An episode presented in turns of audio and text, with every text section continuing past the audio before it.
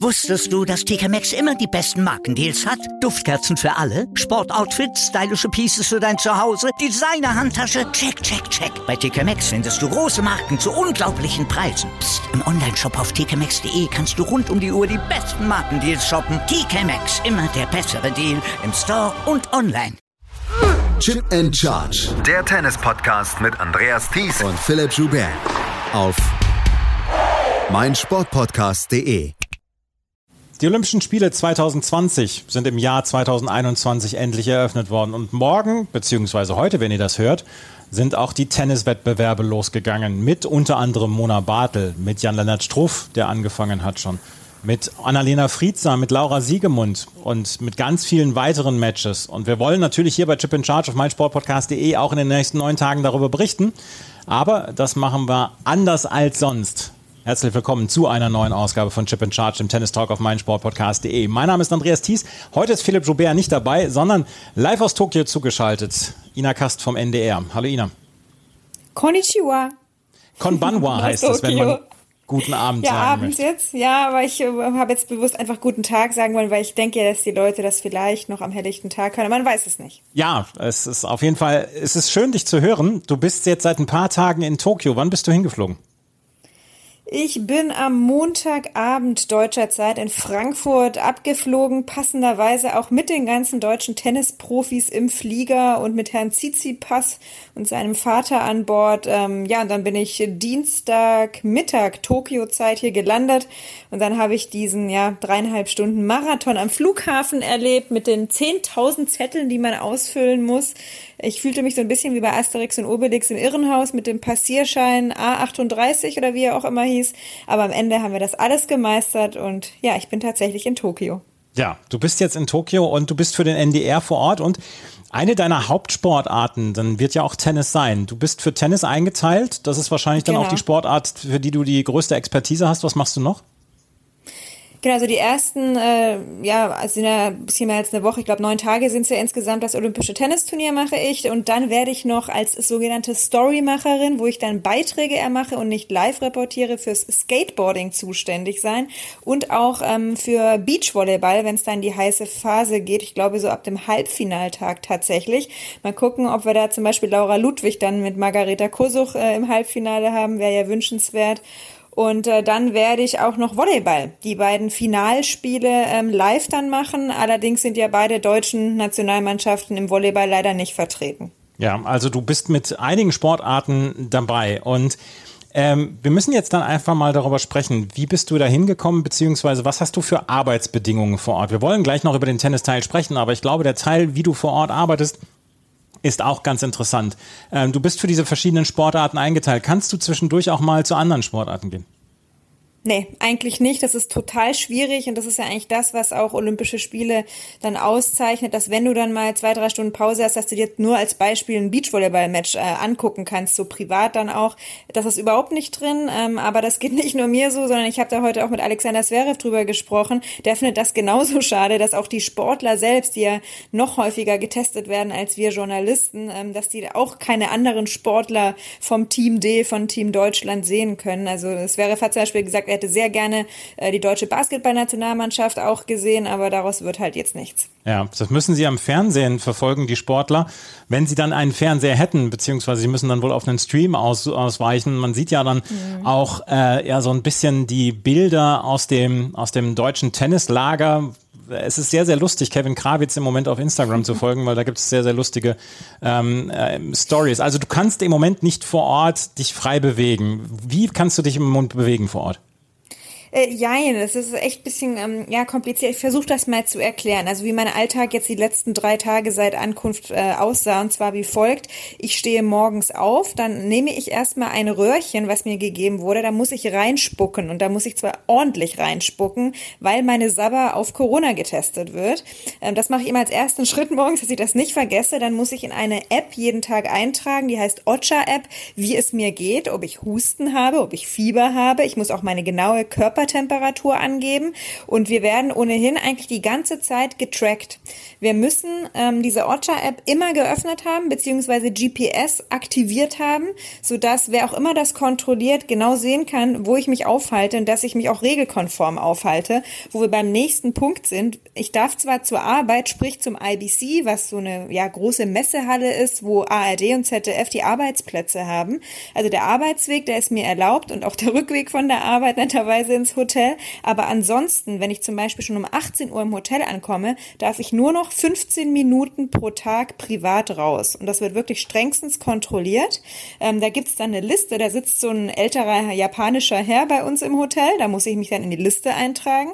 Dann trage ich zum Beispiel 19 Uhr ein, muss auch eine Unterschrift äh, von mir abgeben und meine Hotelzimmernummer. Und dann muss ich um wirklich Punkt 19.15 Uhr zurück sein, sonst erntet man erstmal einen richtig bösen Blick. Und wenn es zwei, drei Minuten drüber sind, kann es sein, dass der nette Herr mich zwar ähm, ja streng anguckt, dass er aber auch seinen Vorgesetzten darüber informiert. Und das könnte dann nicht so lustig werden. Also man hat genau 15 Minuten, mal kurz in den kleinen Supermarkt um die Ecke zu huschen, was einzukaufen und wieder hoch ins Zimmer zu gehen. Und wie kommst du dann zum IBC beziehungsweise zu den Wettbewerben?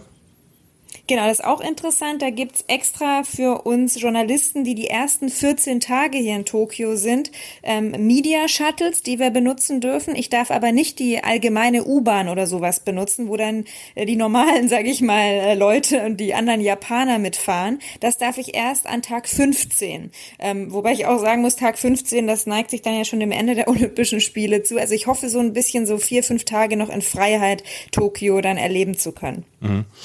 Du bist jetzt beim Tennis eingeteilt in den ersten Tagen und kannst du denn auch jetzt zum Beispiel, wenn du jetzt vor Ort dann auch berichtest, du berichtest ja dann auch live ähm, von mhm. vor Ort und äh, berichtest live über die Matches, kannst du denn dann auch zum Beispiel ähm, sagen, ich gehe jetzt gerade mal in so einem Tennismatch, weil ich habe im Moment keine Abrufe vom NDR oder von den ARD-Stationen? Mm, ja, das wird man tatsächlich sehen. Also das ist wirklich eine Wahnsinnslogistik und auch äh, redaktionelle Arbeit bei uns im Hintergrund. Also ich werde zwar vom NDR hier hingeschickt, aber das ist ja letztlich ähm, die ARD mit allen Radioangeboten, die wir haben. Und wir haben da stündlich mehrere, ja, sogenannte Konferenzen, wo dann mehrere Sportarten abgerufen werden, immer so 30 Sekunden ungefähr. Und da kommt es immer total drauf an, was in welcher Stunde ansteht. Wenn zum Beispiel jetzt der Ruderachter den Finallauf hat, dann kann es auch mal gut sein, dass dass ich eine halbe Stunde lang nicht äh, live abgerufen werde vom Tennis, wenn irgendeiner gerade in der zweiten Runde äh, im zweiten Satz sich befindet, weil dann natürlich eine Medaillenentscheidung einfach wichtiger ist, ne? nur so als Beispiel. Mhm. Ähm, da bin ich aber selbst ein bisschen drauf gespannt, ähm, wie viel ich mich auf der Tennisanlage wirklich bewegen werde. Ich bin, wie gesagt, für den Live-Teil zuständig und äh, mein lieber Kollege Tim, der macht die Geschichten drumherum. Also der kann sich wirklich ganz frei dann auf der Tennisanlage bewegen, ja. Das ist ja immerhin etwas.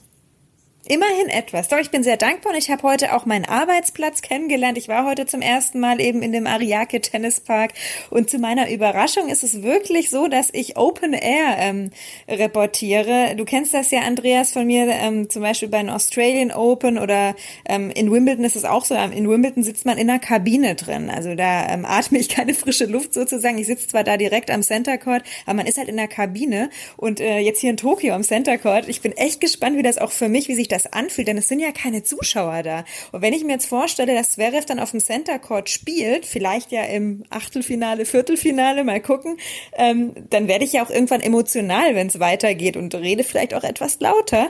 Und ich bin mal gespannt, ob der das bis auf den Platz runter vielleicht sogar hört, was ich da rede. Aber gut, die Organisatoren wissen ja, auf was sie sich da eingelassen haben, wenn sie die Kommentatorenplätze am Center Court äh, da so platzieren, dass da kein Schallschutz oder sowas ist. Ja. Also es wird sehr, sehr interessant werden jetzt dann auch die nächsten Tage und Ina wird man dann in den Radiostationen der ARD dann auch immer hören können, auch morgens um 4 Uhr zum Beispiel, wenn zum Beispiel die ersten Matches von ähm, deutschen Spielern und Spielerinnen losgehen. So ist es, genau. Und das sind ja dann schon äh, mehrere ähm, am ersten Turniertag, beziehungsweise 11 Uhr sind, wenn ich es mir jetzt richtig notiert habe, sind erstmal drei gleichzeitig, ne? Ja, Auf sind gleich mal drei. Ja, ja. Genau. Ja, insgesamt sechs äh, Matches mit deutscher Beteiligung, aber drei beginnen hier Ortszeit um 11 Uhr, sprich bei euch ist es dann 4 Uhr morgens. 4 Uhr morgens, genau. Ja.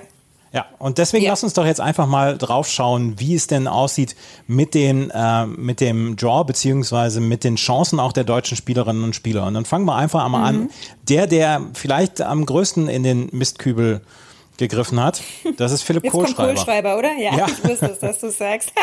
Das, das ist Philipp Ja. Kohlschreiber, der trifft auf Stefanos Tsitsipas in der ersten Runde. Es sind wahrscheinlich seine letzten Olympischen Spiele, die er Mhm. hier bestreiten wird und dann gleich in der ersten Runde. Er wird nicht im Doppel antreten. Das ist schon ein bitteres Los für ihn.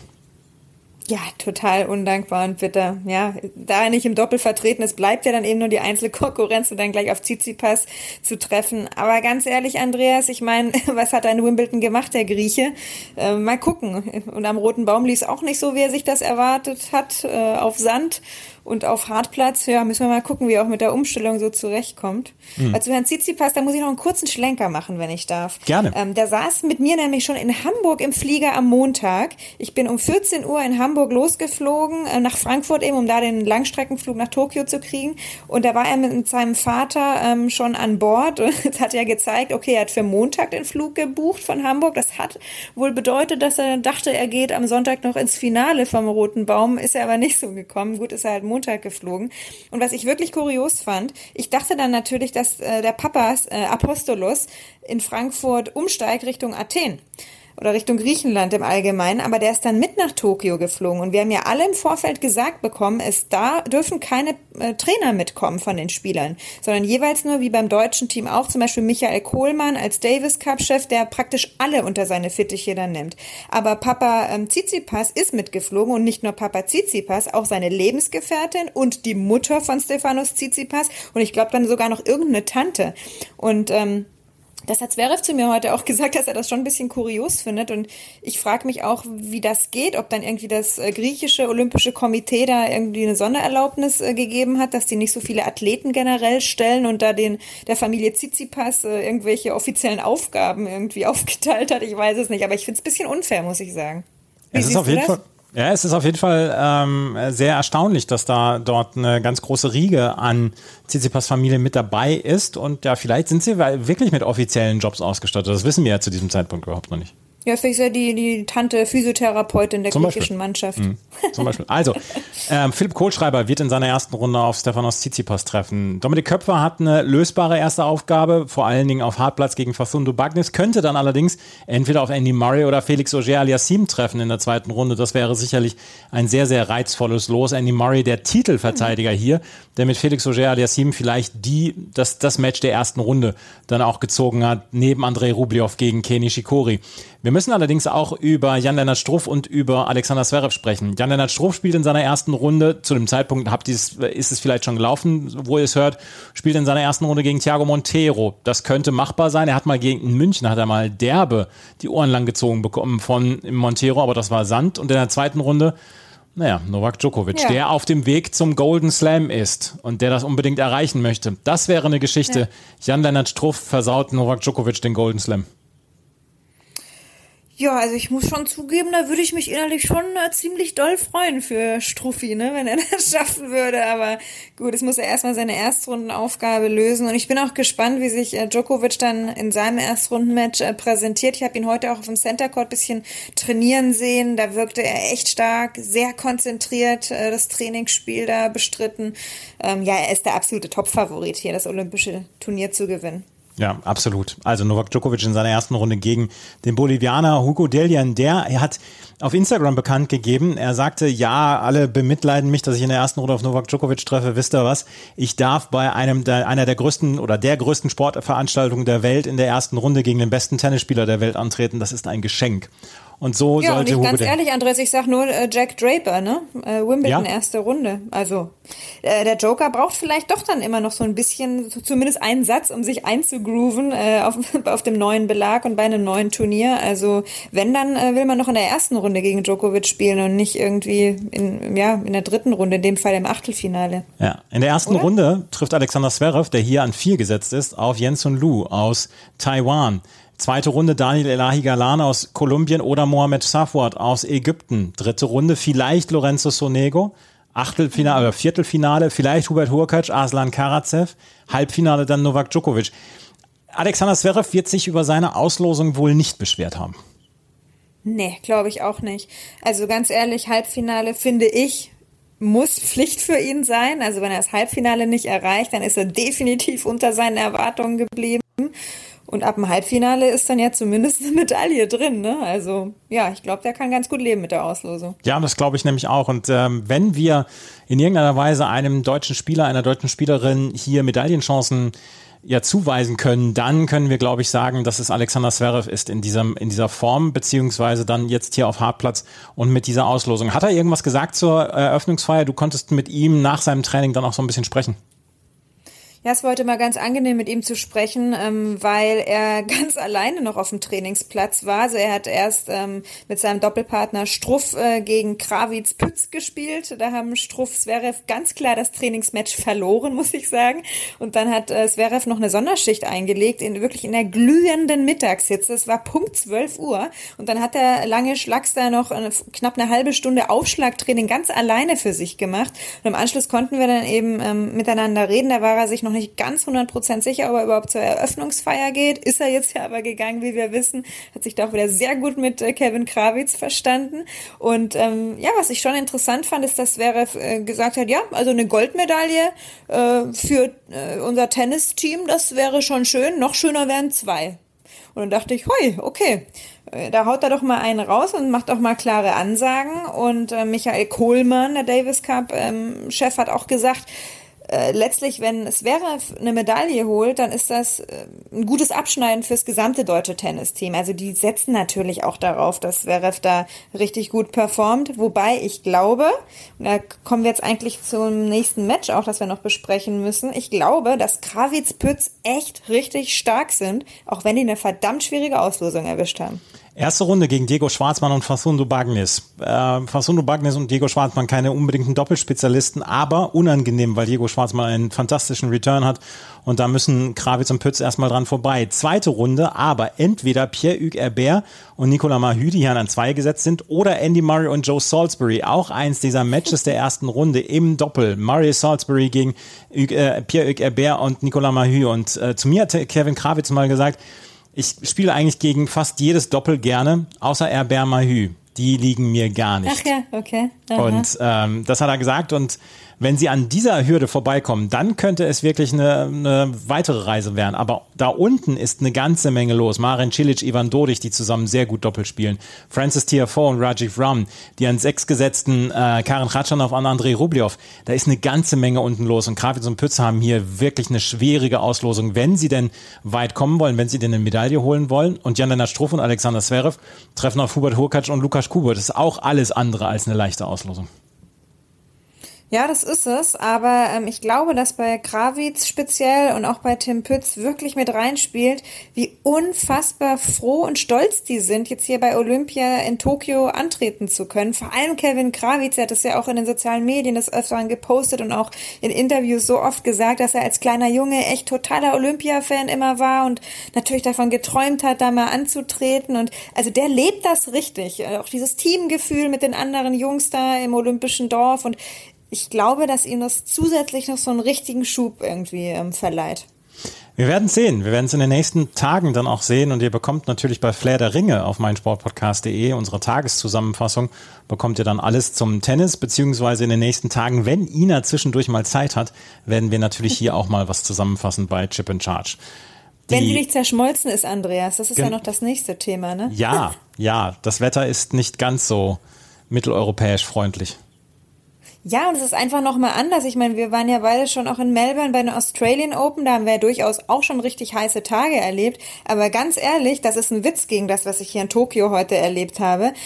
Du hast nicht nur diese brütende Hitze, du hast auch diese hohe Luftfeuchtigkeit noch zusätzlich. Und als ich dann heute beim Training war von den deutschen Spielern, da bin ich mal runter in die Hocke gegangen und habe meine flache Hand wirklich mal auf den Boden gelegt ich glaube, da kann man bald ein Spiegelei drauf braten. So heiß war das. Also es hatte bestimmt 60 Grad, wenn nicht mehr. Ne? Also das ist richtig was habe ich einfach noch nicht erlebt, also nee, zumindest nicht beim Tennis. Und ähm, ich habe dann heute auch mal äh, gefragt, wie das eigentlich mit der Hitzeregel ist hier bei dem Turnier, ne? Weil bei den Australian Open, da wird ja auch, glaube ich, so eine Kombination aus Temperatur und Ozonwert genommen. Mhm. Und die Hitzeregel hier versteht nicht mal Michael Kohlmann. Also ich habe das auch als PDF geschickt bekommen. So die magische Grenze sind irgendwie 32,2 Grad. Und ab diesem Wert können sich der Schiedsrichter oder die Organisatoren überlegen, ob sie die Spiele ja, für eine Zeit lang unterbrechen. Ne? Aber ja, ob sie das dann letztlich machen, mal gucken. Und gefühlt wird sie jeden Tag 32 Grad und wärmer sein. Ne? Ich bin echt gespannt, ey. Ja. Kommen wir zu den Frauen. Annalena Friedsam, die trifft auf Heather Watson. Laura Siegemund trifft auf Elina Monfils, die im ITF Draw noch als Elina Svitolina ähm, angezeigt wird. Und Mona Bartel gegen Iga Swiatek. Es müsste schon, es müsste schon ein bisschen was passieren, wenn eine der deutschen Frauen die zweite Runde erreicht. Oder? Ja, vielleicht noch am ehesten Annalena Friedsam von den Chancen her, würde ich jetzt so sagen. Ähm, ich bin ja auf Mona Bartel gespannt wobei sie da natürlich die klare Außenseiterin ist gegen Iga Swiatek, ich meine French Open Siegerin. Ähm, aber ich freue mich für Mona Bartel, dass sie für Angie Kerber überhaupt nochmal nachgerückt ist, überhaupt diesen Startplatz bekommen hat für Olympia und dass sie ja wegen der Verschiebung des ähm, Naomi Osaka äh, Matches jetzt ja morgen auf dem Center Court tatsächlich spielen darf. Ja. Das ist doch nochmal ein schönes Erlebnis für sie, denke ich. Und ähm, sie wird auf jeden Fall den Center Court eröffnen. Und das leider ohne Zuschauende, aber insgesamt kann man sagen, äh, sie hat hier die Möglichkeit, sich auf großer Bühne dann nochmal zu zeigen. Hier haben wir Ash Barty, die an eins gesetzt ist, Naomi Osaka, die an zwei gesetzt ist. Äh, wir haben Gabinje Muguruza, Karolina Pliskova, wir haben Jelena Ostapenko, die für Lettland die Flagge äh, getragen hat. Wir haben Petra Kvitova, die für Tschechien die Flagge getragen hat. Was erwartest du dir vom Frauenturnier? Hast du Sabalenka schon erwähnt gerade? Nein, noch nicht. Habe ich sie Aha. Ja, das ist ja unsere alte Freundin, ne?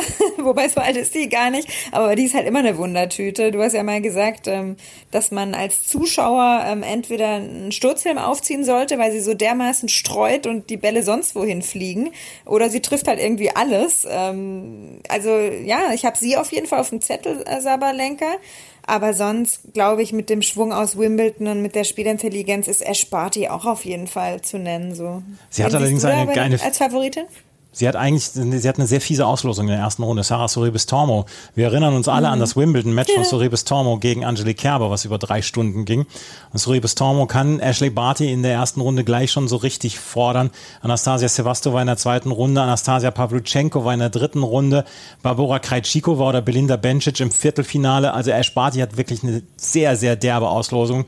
Und ich glaube, und das ist jetzt vielleicht auch ein bisschen pathetisch, aber wir könnten vielleicht die Naomi Osaka Festspiele hier sehen, wie wir sie 2000 in Sydney zum Beispiel mit Kathy Freeman in Sydney gesehen haben wo eine mhm. Sportlerin ist, die halt das komplette Interesse auf sich zieht und diesem Druck dann aber auch standhält. Wir haben es gesehen letztes Jahr bei den US Open mit Naomi Osaka, wo sie von vornherein diese Black Lives Matter Bewegung in den, Mittelgrund, in den Mittelpunkt gestellt hat, wo sie sofort gesagt hat, hier, ich habe sieben Masken dabei und ich hoffe, sie alle tragen zu können. Sie hat sie am Ende tragen können, weil sie das Turnier gewonnen hat. Und sie hat damals diesem Druck standgehalten. Und natürlich gab es in diesem Jahr die Verwirrung oder die Irrung und Wirrung rund um die French Open und ihren Rückzug äh, mit den Pressekonferenzen etc.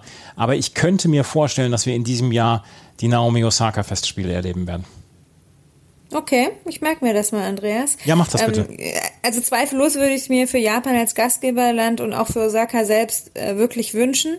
Aber sie hat mich wirklich ratlos zurückgelassen. Also ähm, das mit den Depressionen, dass sie da nicht mehr in der Lage war, die Pressekonferenzen zu geben oder gar Tennis zu spielen, ist das eine. Und ich habe das, ähm, ja, wie soll ich sagen, ich habe meinen Hut davor gezogen, dass sie dann diese Entscheidung getroffen hat, sich rauszuziehen. Und jetzt kommt diese Netflix, äh, dieser Netflix-Dokumentarfilm über ihr Leben da dann kurz vor Olympia raus, marketingtechnisch alles wieder äh, gut getimt. Und was mich aber echt ratlos zurückgelassen hat, ist die Tatsache, dass sie dann auf sämtlichen Covers hier wieder ähm, halbnackt dann im Badeanzug oder Bikini äh, sich abgelichtet hat. Äh, vielleicht habe ich da so eine Frauenperspektive drauf, aber das hat bei mir irgendwie, das passt für mich nicht zusammen. Also ich möchte nicht über Depression an sich urteilen, aber ich hatte wirklich Mitgefühl mit ihr. Und wenn jemand dann nach so einer schwierigen Phase und so einer Krankheit, wo es so wichtig ist, drüber zu reden, zurückkommt und eins der ersten Dinge, was er oder sie macht, ist da irgendwie halb nackt auf irgendwelchen Magazinen abgebildet zu werden. Ich finde das, das ist nicht stimmig. Das passt für mich irgendwie nicht. Kannst du das verstehen? Ich kann das verstehen, möchte mich aber eines Urteils beziehungsweise einer Beurteilung darüber entziehen. Ja, ich hoffe, dass es ihr halt psychisch jetzt echt wieder gut geht, ähm, dass sie dem Druck standhält. Ähm, weil Japan hat definitiv Erwartungen an sie, das ist ja, ja klar. Ne? Ja, sie ist da der internationale Star.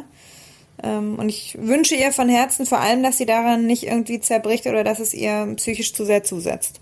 Das hoffe ich auch. Und dann können wir noch mal einmal gerade aufs Frauendoppel schauen, ähm, wo wir einige wirklich fantastische Paarungen auch schon haben. Mit ähm, wir haben äh, Gabi, Gabi Dubrowski und Sharon Fitchman in der ersten Runde. Wir haben Bethany Matic Sense, Jessica Pegula in der ersten Runde. Mhm. Wir haben ja. ähm, die Japanerinnen Shuko Ayama und Ena Shibahara, die sowieso schon eine ganze Menge auch auf der WTA-Tour kaputt machen. Die werden in der ersten Runde zum Beispiel auf Belinda Bencic und Viktoria Golubitz treffen. Wir haben ähm, Kiki Bertens und Demis Roes, die auf Caroline Garcia und Christina Mladenovic treffen. Ash Barty und Storm Sanders zusammen gegen Nao Hibino und Makoto Ninomiya. Also auch da ein sehr, sehr großartiger Wettbewerb, der uns da bevorsteht bei den Frauen im Doppel. Und ähm, ja, wir können mal schauen. Annalena Friedsam und Laura Siegemund treffen in der ersten Runde auf Veronika Kudametova und Elena Vesnina. Also das Losglück war den deutschen Frauen nicht hold.